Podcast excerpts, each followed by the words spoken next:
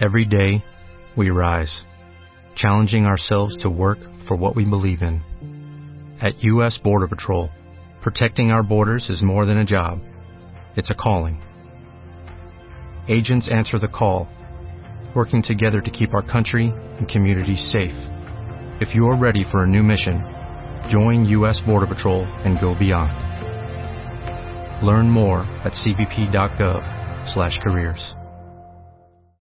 Junio, en Revista MOA, le hacemos un homenaje al mejor amigo del hombre, The Dog Issue.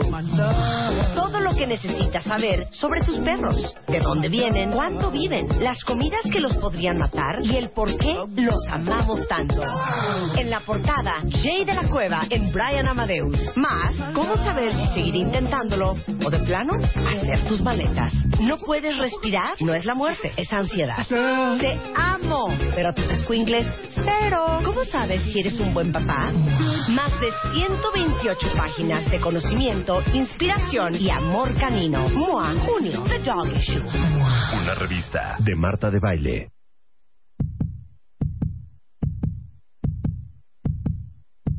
Escuche su fondo, doctor, escuche su fondo, escuche. ¿Este es un corazón sano o un corazón taquicárdico? Dígame. Es un corazón sano. ¿Sí? En ritmo sinusal. Sin soplo. ¿Cómo, cómo a cuántos latidos por minuto estará este? A ver, dale, súbele. Este debe estar a 60, 65 latidos por minuto. ¡Ándele! O sea, quiere decir que es un corazón saludable, un corazón de deportista. Así es. Muy bien. ¿Cómo está, doctor? Bien, muy bien. Lo amamos. El doctor. Manlio Fabio Márquez, que hoy vamos a hablar precisamente de soplos y otros ruidos del corazón. Pues arranquémonos tal cual, porque yo creo que los cuentavientes ni siquiera han de tener idea, como yo, que es un soplo. O Claro.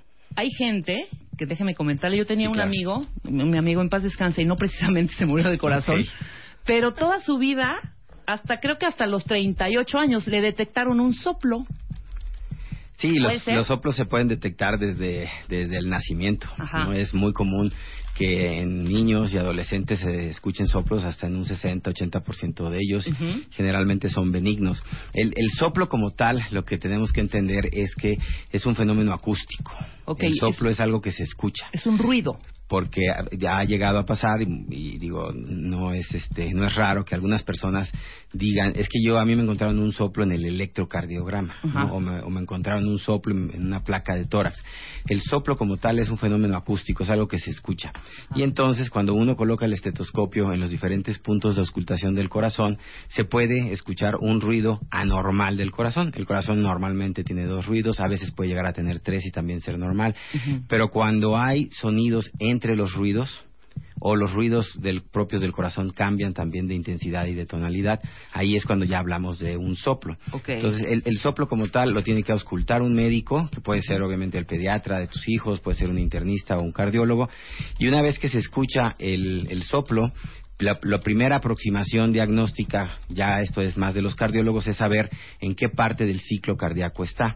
El soplo se puede, el soplo, perdón, se puede presentar en la parte de contracción del corazón, que es la sístole, o en la parte de relajación del corazón, que es la diástole. Y por eso ustedes a lo mejor escuchan que alguien habla de un soplo sistólico y un soplo diastólico. A ver, repítame otra vez lo, dia- lo de diástole y sístole. Su el sístole corazón, es cuando... eh, sístole es cuando se contrae el Cuando corazón contrae, y expulsa la sangre. Ok. Y diástole es cuando se relaja el corazón para que se vuelva a llenar de sangre y estar listo para la siguiente contracción. Entonces, ese movimiento de la, de la sangre se hace a través de válvulas. Hay cuatro válvulas en el corazón. Entonces, cuando el corazón se contrae, la sangre es expulsada por ciertas válvulas, en este caso la, la aorta y la pulmonar. Y cuando el corazón se relaja, tiene que empezar a caer sangre desde las aurículas y pasa por otras válvulas que se llaman auriculoventriculares, que son la mitral y la tricúspide. Ahora, dígame algo. ¿Por qué suena tac, tac, tac, tac? Ah, estas, estas, ah, estas valvas tienen, tienen como, más bien, las válvulas tienen valvas a su vez, y esos componentes son como si fueran dos hojitas, vamos a ponerlo así para que se pueda entender, imaginar, como si fueran dos hojitas y esas hojitas se cierran Y y, se se, abren. abren. Obviamente no suenan cuando se abren, normalmente solamente suenan cuando se cierra. Y entonces se cierran dos de estas válvulas juntas, por ejemplo la aorta y la pulmonar, y forman un solo ruido. Y cuando se cierran las otras dos, la mitral y la tricuspide, hacen otro ruido. y ahí están los ruidos normales, el pac, pac, pac, pac, pac, pac, es el cierre de las válvulas normales. Ok, ¿cómo se escucha un soplo entonces? Se puede escuchar en medio de, de un plac, plac, en medio del primero y del segundo, Ajá. o después del segundo. Por ejemplo, de manera gráfica podríamos decir que hiciéramos el primer ruido así, y luego el segundo ruido. Como un como Los un soplos airecín. pueden, ajá, pueden, pueden ser como un chiflidito, como un silbido, pueden ser eh, más ásperos, más Ajá. rugosos, ¿no? Ajá, Eh, un un tac. Bueno, no, ¿No? tam- tampoco llegamos a tanto, Ok, ¿verdad? este entonces es un ruidito como un airecín. Como un aire que se escucha exactamente, Ajá. así lo podrías interpretar, en medio del primero y del segundo ruido, ese sería sistólico, Ok. que es cuando se contrae el corazón. Y si es después del segundo ruido, se llama diastólico, que es cuando el corazón se relaja. Tac tac. Exacto. Ahora dígame, más- yo no siento nada o la persona que tiene el soplo no siente absolutamente nada o sí. No, el, el, el, el soplo per se, por sí mismo, no causa ninguna molestia, es solamente un fenómeno auscultatorio. El punto importante es que si la causa de ese soplo es que hay una cardiopatía, o sea, que verdaderamente está afectada una válvula, entonces puede haber signos clínicos, datos clínicos de la afectación de esa válvula. Ok, a ver, vamos a definir entonces cuál es un soplo bueno y cuál es uno cuando es grave, cuando Así hay es. que acudir al Ah, doctor. así es, exactamente. La, la sangre, por el simple hecho de pasar por dentro del corazón, pasa a través de estas válvulas. En algunas personas pueden llegarse a oír soplos de muy baja intensidad, muy suaves, este, que no representan realmente enfermedad. Y a esos soplos que no representan enfermedad se les llaman funcionales. Por ejemplo, les digo, es muy común en los niños que les diagnostican un soplo de este tipo funcional y después ya en la adolescencia ya nunca más se vuelve a encontrar este soplo. O sea, se quita. Se quita, ese sí se quita porque a veces quedan algunas pequeñas comunicaciones al nacimiento, muy chiquititas, que terminan por cerrarse cuando el corazón crece. Ok, entonces quiere decir que una apertura, algo está abierto, ¿no? Algo El está soplo. abierto. El soplo puede ser porque algo está abierto o, por Ajá. Ejemplo, en el caso de las válvulas por donde tiene que pasar la sangre, si la válvula está muy cerrada, Entonces es como una manguera, ¿no? La estás apretando para que salga la sangre y entonces hace ruido. Entonces, si la válvula está muy cerrada, como por ejemplo la, la aórtica, la, llamada estenosis aórtica, estenosis es que está cerrado, ahí lo que sucede es que la sangre tiene que pasar con mucha presión porque la válvula está cerrada y eso sopla. Entonces tienes el soplo sistólico. Y en otros casos es simplemente porque la, la válvula está calcificada. Esto, está, esto es muy común en la gente pues ya mayor de 55, 60 años. Se calcifica con la edad la válvula aórtica Ujú. y también sopla, pero obviamente es un soplo mucho, mucho, muy diferente, más suave, sin ningún otro componente asociado y que es simplemente por el paso de la sangre a través de una estructura que está calcificada, que está rígida, que está dura, que no es distensible. Claro, pero esto tampoco es peligroso, ¿o no, sí? eso- No. esa es la diferencia. Los soplos pueden ser funcionales, le llamamos a nosotros los que no tienen una enfermedad cardíaca de base y son benignos, o también le llamamos orgánicos o patológicos a los que sí representan una enfermedad. Ok, aquí tengo una estadística. 80% de los eh, recién nacidos y, o- y 60, perdón, de los niños en edad escolar generalmente tienen sop- soplos benignos. Así es, la mayoría de los soplos, tanto en los recién nacidos como en los niños, son benignos. Ahí lo, lo más importante es las características clínicas del soplo, la, la auscultación, pero también es importante que el niño no tenga otros datos clínicos de enfermedad cardíaca, como puede ser que se ponga morado de las uñitas, que se ponga morado de los labios. Eso sí ya no sería normal. Ajá. Habitualmente, por eso si ven la estadística dice 80% de recién nacidos y luego baja a 60%. ¿no? Sí, ya cuando están ya más escolar. Y ya más grandes debe de bajar todavía más. Muy poca gente se queda con esos soplos funcionales de- por toda su Toda vida la y no pasa nada, así es. Ok, entonces usted puede decir, claro, o sea, mi bebé puede ser uno de ese 80% que Así tenga es. un soplito, pero lo detecta. Pero la, la, la, obviamente, la, digamos, la gravedad es que sí sea algo del, del corazón. Entonces, aunque la mayoría son benignos, se tienen que estudiar. Entonces, Claro. actualmente ya hay toda una especialidad para eso que se llama cardiología pediátrica, Sí, que por se escuchan supuesto. justo de eso. Y dentro de los estudios que hay que hacer, igual que para los, los, los adultos, se tiene que tomar una radiografía de tórax, un electrocardiograma, pero muy importantemente se tiene que hacer un ultrasonido cardíaco. Ujú, Ese ultrasonido cardíaco nosotros le llamamos ecocardiograma. Claro. Entonces, ese se hace a través del pecho, no es un estudio que no es invasivo, con una sonda. E- Esa sonda emite impulsos de ultrasonido que son los que se, se regresan a una máquina y los interpreta y nos dice cómo está el corazón por dentro. Y lo que se hace es evaluar las cuatro cavidades y todos los vasos que van al corazón.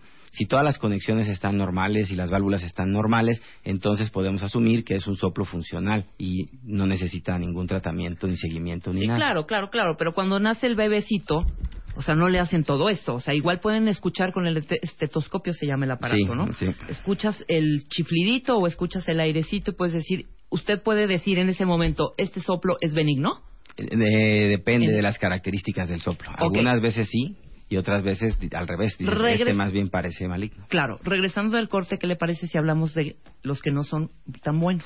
Perfecto. Ok, regresando del corte, el doctor Manlio Fabio Márquez hablando de soplos y otros ruidos raros del corazón para que no nos agarren en curva. Ya volvemos. Llama a Marta de Baile. Llama a Marta de Baile. Llama a Marta de Baile. Llama a Marta de Baile. Llama a Marta de Baile. Llama a Marta de Baile. Llama a Marta de Baile. 5166-8900. Llama a Marta de Baile. Y 01800-718-1414. Llama a Marta de Baile. Llama a Marta de Baile. Marta de Baile en W. Tuitea a Marta de Baile. Arroba Marta de Baile. Tuitea. Tuitea. Arroba Marta de Baile. Tuitea.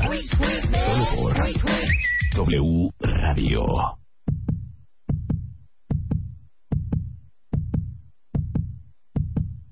Platicar. Son 10 de la mañana con 30 minutos. Estamos aquí en la cabina de W Radio en vivo con el doctor Manlio Fabio Márquez, que es cardiólogo y especialista en arritmias, miembro de la Sociedad Interamericana de Cardiología y coordinador de las alianzas contra la muerte súbita cardíaca. ¿Lo dije bien, Doc? Todo perfecto. Mira nomás. que- Entonces ya hablamos, cuentavientes, o los que están apenas sintonizándonos, hablamos de los soplos que son benignos, y que tienen esta mm, característica que es un, so- un, un soplidito o un silbidito o un- una especie como de airecín, ¿no? Pero que no eh, no va no va para más, no va para un infarto, no va para otra cosa más, ¿no? Ah, son bueno, benignos eh, y no tienen Ese es un punto muy importante que le acabas de mencionar porque también la gente luego confunde soplos con infartos. Ajá. Como el infarto es lo que más escuchamos y lo que más miedo tiene todo el mundo, entonces cuando a alguien le dicen que tiene un soplo piensa, ah, es que a lo mejor ya me va a dar un infarto.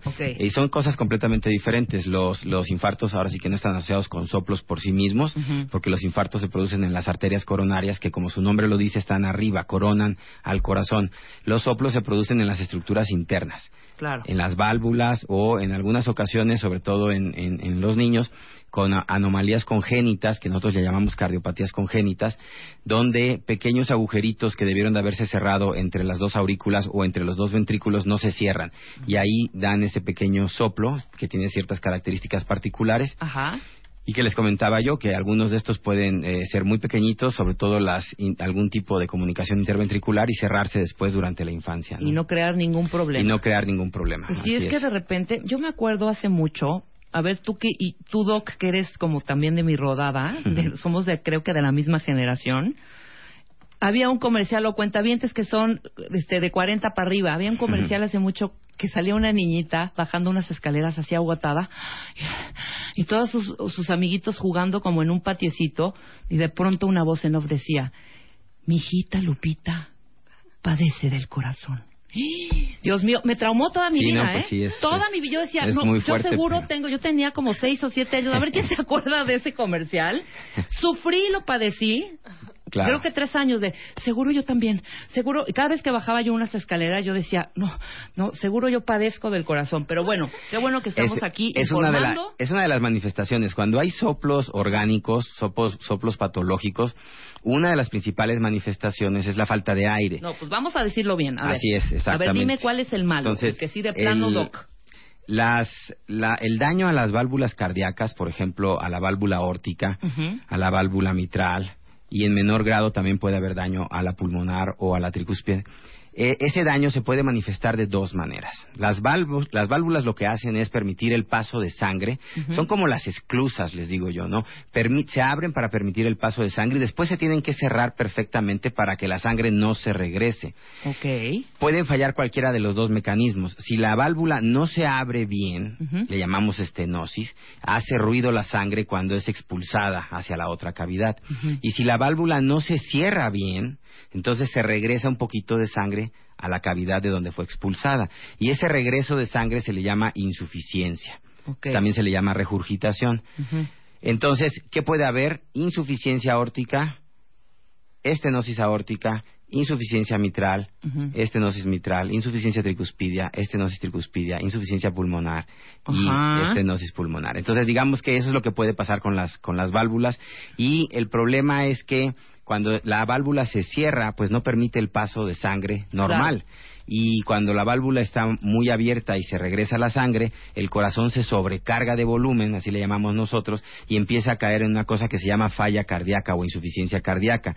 Y ahí es cuando ya tienen insuficiencia cardíaca que empiezan a manifestar la molestia de la falta de aire con ejercicios. Primero con ejercicios grandes, después con ejercicios medianos y, y al final con ejercicios mínimos, ¿no? Con mínimos esfuerzos. Ok, pero ese es el único síntoma, el sentir que estoy a- que me siento cansado cada vez que no sé subo unas escaleras o que camino. Ese es el, el de los más importantes. Ajá. También puede haber palpitaciones. Es muy común que el corazón, para tratar de compensar esa, esa insuficiencia y ese problema valvular, empiece a presentar palpitaciones, aceleramiento del corazón, que no van a ser como tal taquicardias de 150 o 200 por minuto, pero sí pueden llegar a frecuencias cardíacas entre 100 y 110 latidos por minuto porque el corazón está tratando de compensar. Claro. Entonces la persona puede sentir palpitaciones o puede sentir falta de aire. Algunas personas la falta de la falta de aire la pueden confundir también con opresión en el pecho. Entonces sí pueden haber como que varias molestias asociadas a las cardiopatías valvulares. Ok, debe- debilidad general, fatiga, cansancio al ejercicio. ¿sí? Esta tos seca y persistente, ¿de ¿qué razón me da? La, la- la congestión de líquido en los pulmones provoca esa tos seca y Sí. persistente. Ok, entonces, eh, eh, falta de aire, tos seca y la hinchazón progresiva de las piernas. Cuando el corazón no funciona bien, se empieza a, a retener líquidos en el cuerpo y donde más se manifiesta por cuestión de gravedad es en las piernas y las piernas, las dos, en forma bilateral, se empiezan a, a hinchar mucho o a edematizar, como decimos nosotros. Ok, tenemos dos audios de dos tipos de soplos. El diastólico y el... ¿Cuál, era? Sí, sistólico y diastólico. Sistólico y diastólico. Estos son benignos. Escuchen no, no, bien, ¿no? este- no, no, estos ya son. Estos ya son Y los traje como ejemplos como ejemplo. soplos patológicos. Ok, a ver, vamos a escuchar. Escuchemos primero uno normal, eh, Luz, un corazón sano, la palpitación, y díganos usted, eh, díganos, doctor, váyanos guiando. Vamos a escucharlo. Ahí se escucha el tuk-tuk. Tuk-tuk. Es el primero y segundo. Primero y segundo. No tiene segundo, no hay ningún problema en medio. No hay ningún problema después del segundo. Ok, ahora échate el, El de la estenosis aórtica. el de astenosis aórtica, Luz.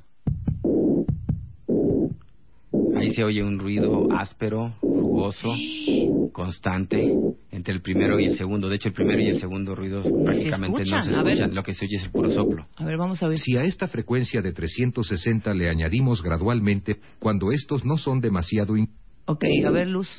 Ahí está. Sí, pero se oye muy clarito. Es, es, algo que no se escuchaba Ok, muy en el bien. otro. De Entonces se oye un tuk, tuk. Aquí se oye un... y no se escucha el, ni el tic-tic, ni el Y tic-tic. no, porque parte del problema es que estas válvulas quedan como rígidas y entonces ya no, ya ¿Eso no escucha cierran. usted en el et- Eso se escucha en el estetoscopio? estetoscopio, así es. A ver, a ver, échame el otro. El otro es el... El de insuficiencia aórtica. A ver. Ahí le falta un poquito de definición, no se alcanza a escuchar bien, pero se de- tienen que tener primero y segundo ruido y luego el soplo. Se- sería así como que tuk tuk, tuk tuk, tuk tuk. un soplo áspero. Uso plástico. Entonces- es que... Luz, se tenía que editar Eh, nada más el... A ver, Está- vamos a oír. Está, ¿Lo van a poner? Déjame ver. no. ¿Los escuché igual o nos puso el mismo? No, no, eran, eran diferentes. Eran diferentes. Bueno, diferentes, usted sí. como doctor sabe Sí, perfectamente diferenciar uno de otro. Uno se escucha más y otro Mucho más, y esto más suave, más Ajá, suave, más un poquito suave. más suave. es. Exactamente. Y esas características de cada soplo que no- eh, nuestros maestros las llegaron a graficar, las tenemos en imágenes, ¿no? Para, para enseñanza, tienen diferentes eh, morfologías, se escuchan diferente, empiezan en lugares diferentes del ciclo cardíaco. Y todo eso a nosotros nos ayuda para saber, le te repito, si es un soplo que está en la sístole, un soplo que está en la diástole, y a partir de ahí hacer la, la inferencia diagnóstica. Ahora voy a hacer una pregunta quizá un poco estúpida, No, pero quiero hacérsela. En el electro, obviamente, usted me está diciendo que estos soplos son básicamente son ruidos, ¿no? Sí, es correcto. ¿Cómo se ve en un electro? En el electro no es que veamos el soplo, sino que lo que se puede ver es eh, las alteraciones del corazón que pudieran estar condicionando ese soplo. Por ejemplo, si hay una estenosis aórtica, generalmente el músculo del corazón crece mucho, la pared se engruesa mucho y entonces eso se traduce en el electrocardiograma como hipertrofia ventricular izquierda. Entonces uno puede encontrar datos de la enfermedad de base, no tanto el soplo. ¿Sí? Pero si uno ve una hipertrofia ventricular izquierda y tiene un soplo de, sistólico que sugiere estenosis aórtica, bueno, pues el diagnóstico se va juntando, ¿no? Claro. Y lo mismo, hay otras alteraciones del electrocardiograma que nos permiten ver por dónde va el problema del, del, corazón y eso lo tenemos que ligar con el, con el soplo que escuchemos. Ok, ¿cómo me lo escucho yo? Por ejemplo, cuando yo me duermo del lado de mi corazón, yo estoy escuchando tac, tac, y hasta me arrulla. Si yo tuviera un soplo, ¿habría diferencia? Sería muy difícil que lo escucharas porque tendrías que tener como, como un estetoscopio. O sea, tendría que ser un soplo muy, muy, muy fuerte, ya muy grave, para que tú lo escucharas. No, es normal que cuando uno se acuesta del lado izquierdo, como el corazón se, se cae hacia ese lado y se pone más en contacto con la pared torácica, es normal que uno escuche ese tuk-tuk. Tuk tuk, tuk tuk. Pero si tuvieras un soplo, tendrías también que escuchar un tuk tuk Tuc, tuc, exacto. Y eso es más difícil, digamos, acostado en la almohada. Tienes que a fuerzas ponerte el estetoscopio. Sí, así, digamos, lo mínimo que puedes hacer sería pegar tu oreja sobre una persona. es que yo ya quiero saber si tengo un soplo o no. Quiero saber si ya me puedo escuchar o no, si tengo un soplo.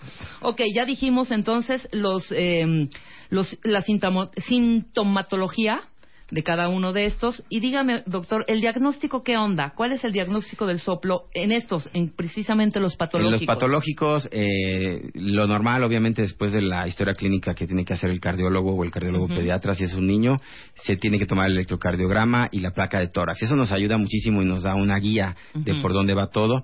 Finalmente, lo que se hace para confirmar la causa del soplo es un ultrasonido del corazón que se llama ecocardiograma. Con ese vemos todas las válvulas por dentro, vemos las cuatro válvulas, vemos incluso el flujo de la sangre a través de las válvulas, tienen una cosa que se llama Doppler que nos permite ver si la sangre está fluyendo en forma normal, nos permite ver que todas las paredes del corazón estén íntegras, por ejemplo el septum que, divide las dos aurículas que se llama septum interauricular no debe de tener un hoyito porque si tiene un hoyito se pasa la sangre de un lado a otro, eso se llama comunicación interauricular. Entonces todo eso lo analiza el ecocardiografista y nos da un informe del estado del corazón que es, que es de donde parte, digamos, todo el tratamiento. Si el corazón está normal, entonces confirmamos que se trata de un soplo funcional, un soplo benigno, no requiere ningún tratamiento. Pero dependiendo de la enfermedad que se llegase a encontrar en los patológicos, por ejemplo, si es una estenosis aórtica o si es una insuficiencia mitral, requiere diferentes tratamientos y requiere diferente seguimiento. Desgraciadamente todavía muchas de estas alteraciones valvulares se tienen que corregir quirúrgicamente. O sea, si hay que abrir. Ah, en, muchos casos hay que abrir para reemplazar la válvula o para mejorar la válvula. En algunos casos no se tiene que reemplazar la válvula. Si la, si la válvula está defectuosa, se puede como hacer una jareta y disminuir el tamaño de una válvula muy grande para que ya no tenga insuficiencia.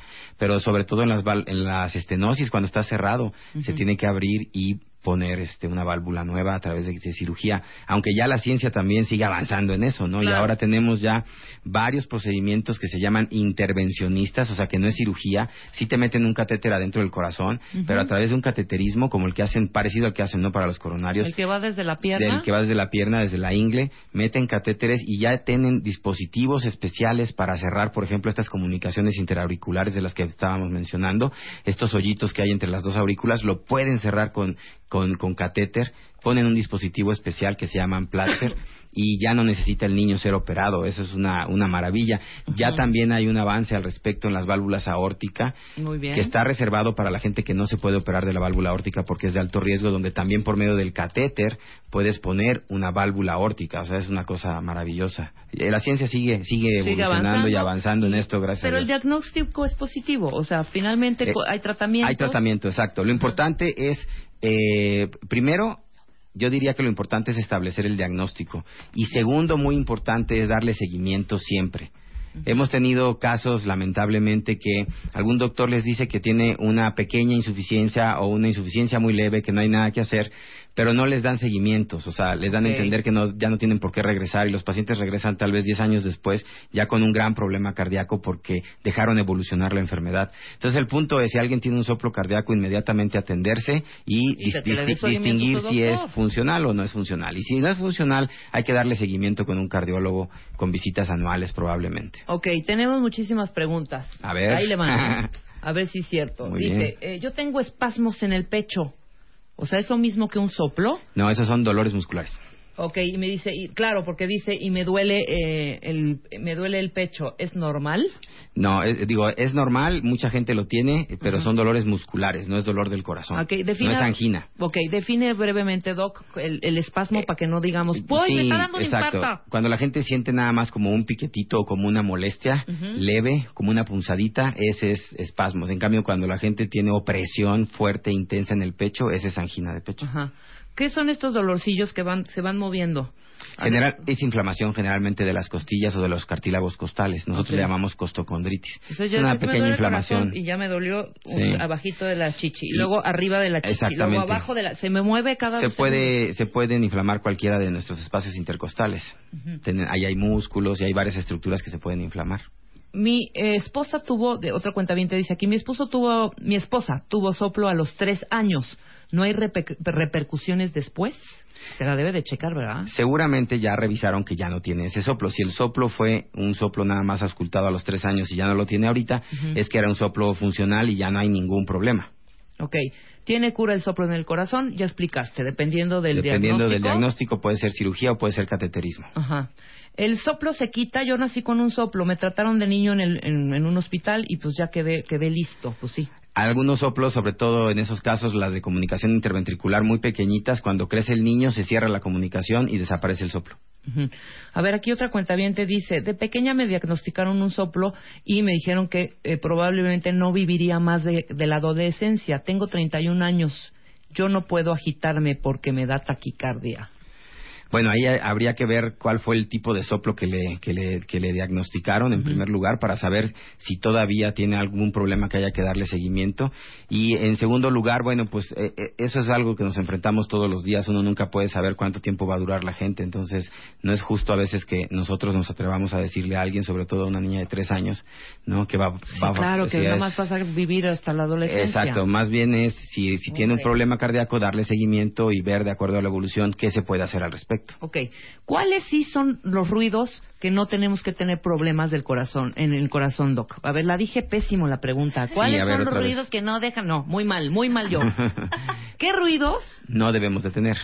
No, ¿qué ruido? Dígame, ok, dígame primero, ¿qué ruidos no debemos de tener y qué ruidos decir, no, pues esto es normal? Ah, la, no, normalmente cuando cualquiera escucha un corazón va a escuchar los dos ruidos claritos, el primero y el segundo, tac, tac, tac, tac. Pero a veces se pueden llegar a desdoblar un poquito, tanto el primero como el segundo. Se puede escuchar tac, trac, tac, trac, tac, trac. Si ese desdoblamiento es pequeño y es eh, inconstante, normalmente no traduce ningún problema. Pero si ese desdoblamiento es constante, por ejemplo, tac, trac, tac, trac, tac, trac. Entonces, ese segundo ruido desdoblado pudiera significar algún problema pulmonar. Entonces, ese habría que ir a checarlo.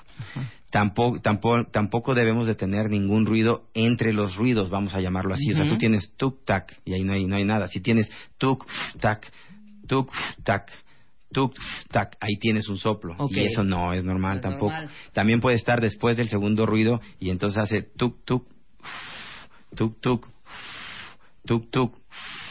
Ese soplo tampoco es normal y son los que hay que ir a checar. Los que son soplos muy suavecitos, muy, muy, este, muy suaves, no son ásperos, no son rugosos, son cortos, pequeños, este, y generalmente en gente mayor de 60, 70 años, generalmente les comentaba, es simplemente porque se calcifica la válvula aórtica y no es porque esté cerrada la válvula aórtica, pero siempre hay que estar pendiente de estos soplos. Ahora dígame algo. De pronto puede ser tac, tac y que se pare. Ah, sí, bueno, eso ya no es soplo, eso es una arritmia, Ajá. es que se, se pierde un poquito el ritmo del corazón. Si el ritmo del corazón es... Pero en tuc, un tuc, segundo. Tuk tuk, tuk tuk, sí. Y de, y de repente falta un latido, hace tuk tuk, tuk tuk, tuk tuk, Tuc, tuc. Entonces, eh, ese latido que falta puede durar un segundo, puede hacer lo que nosotros llamamos una pausa de un segundo, puede hacer una pausa hasta de dos o más segundos. Eso puede ser normal si la pausa es pequeña. Claro. Si la pausita es menor de dos segundos, es completamente normal. A mí me ha pasado, pero cada domingo de San Juan, ¿eh? Así es, es- eso puede ser normal. El problema es que esas pausas o sean muchas a lo largo del día o sean muy largas, más de tres Ok, segundos. entonces que se pare tantito y si Que tú sientas que se pare tantito, largos, no pasa nada. Conste, doctor, ya veo. Yo tenía una amiga que hasta se pegaba en el pecho, así de, espérame. Y se pegaban ahí, sí, y no. otra vez, este, no, habitualmente eso no funciona. Sí, no, no, se quitan solos. Ok, se quitan Con o solos. sin golpe en el pecho. Muy bien. Hay muchísimas preguntas, Doc. Se las vamos a enviar todas. Ok, para me que parece les- muy porque bien. hay muchas dudas. De Me otros temas, además, no solo de soplos, de taquicardias. Por ejemplo, aquí una que me llamó la atención. ¿Tener taquicardia mucho tiempo daña el corazón? Sí, hay una enfermedad que se llama taquicardiomiopatía, que significa que cuando alguien permanece en, en taquicardia, generalmente arriba de 150 200 latidos por minuto durante mucho tiempo, más de un año, generalmente, eh, digo, algunos de estos pacientes pueden llegar a desarrollar una dilatación del corazón secundaria a la taquicardia. Es-. No es lo más común, o sea, si te- a ti te da una taquicardia poquita, corta ahorita y se te quita, eso a la larga no te va a dar una taquicardiomiopatía. Pero, por ejemplo, unos niños que tienen taquicardia auricular constante, que no se les puede quitar, que están todo el tiempo entre 150 a 170, después de varios años con la taquicardia se puede dilatar el corazón y al dilatarse el corazón entran en falla cardíaca. Lo interesante de esto es que nosotros, no solamente con el tratamiento médico, sino ahora con la ablación con catéter, podemos quitar esa taquicardia y eso revierte la falla cardíaca, o sea, el corazón vuelve a lo normal, es una maravilla. Claro. Es una maravilla. Y es Entonces es, también muy por importante y es también por cateterismo. Entonces por eso es que es muy importante identificar esos casos que son pocos donde la taquicardia está todo el tiempo y ya provocó un daño en el corazón. Maravilloso, doctor. Sí, Qué muy interesante. vine a, a platicar de este tema porque de verdad hay muchísimas preguntas.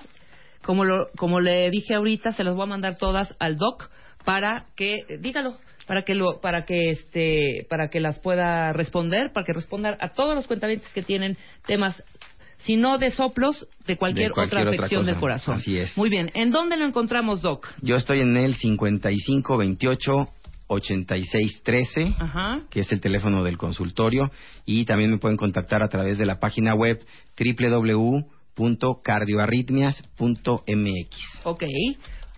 Otra vez, para que el, el cuentaviente pueda anotar. De todos modos, vamos a tuitar todos sus datos. Claro que sí, www.cardioarritmias.mx y el teléfono del consultorio 55 28 86 13. Perfecto, ahorita yo le mando todas las preguntas para que empiece usted con la respondedera a todos los cuentavientes. Sí, claro que sí, muy Le bien. agradezco mucho, doctor. Bonito día. siguiente. No hay que hablar de taquicardias, ¿o ya hablamos de taquicardias? Eh, no. No, hablemos de, de todo lo que son taquicardias. ¿Cuáles son buenas? ¿Cuáles? Yo unas taquicardias en las noches, que ahí le cuento, ¿eh? las, ¿No? ¿Y las qué produce la todas. taquicardia? Exactamente. Claro, por supuesto. Nosotros hacemos una pausa. Regresando del corte, ya está Emilio Saldaña Piso, que trae un temazazo. Love Wings, ¿qué tal?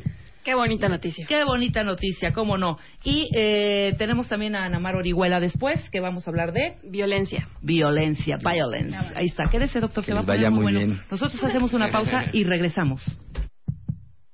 Escribe a Marta de Baile. Escribe. Radio arroba martadebaile.com. Radio arroba martadebaile.com. Escribe solo por W Radio. Yo sé que a pesar de lo que muchos pueden creer, un tema que hemos tocado muchísimo en el programa y del cual hablamos abiertamente Rebeca y yo sin ninguna vergüenza, es la incontinencia urinaria, que es algo bastante común y para nada debería de ser motivo de pena. Fíjense, una de cada cuatro mujeres y uno de cada ocho hombres padecen de incontinencia. No importa si es por esfuerzo, porque tosiste, porque estornudaste, porque te carcajeaste, porque eh, cargaste una caja. Eh, y a veces se presenta también después del parto, ¿no? Y si están en esta situación y lo último que quieren es tener que empezar a usar pañales desechables para adulto, la opción es ropa interior desechable. Se llama Wherever. Y eh, esta es una ropa desechable eh, que trajeron de Estados Unidos aquí a México, que está hecha de algodón, te mantiene alejada de la orina, evita infecciones, rosaduras, llagas y malos olores. O si de repente tienen a lo mejor papás, abuelos, este, parejas que pues ya tienen problemas de incontinencia, en vez de ponerles un pañal enorme, ya existe Wherever, que es literal eh, como un calzón, como un calzón desechable. Y además de ser cómoda y de que no se ve, esta ropa interior les va a ayudar a ahorrar un dineral, hasta 12 mil pesos al año. Y es que no se usa una vez y se tira, es reutilizable, o sea, puedes meterla a la secadora y les rinde lo mismo que 600 pañales comunes. Es para hombres, hay para mujeres también, existen en varios modelos y en todas las tallas. Y si ustedes quieren verlo, pueden googlearlo o marcar al 0155 462 42 29 76 o al 01800 622 500. Solo marquen y ellos les entregan hasta las puertas de su casa sus calzones reutilizables, desechables, wherever. Transmitiendo para el mundo. En Mood de Verano.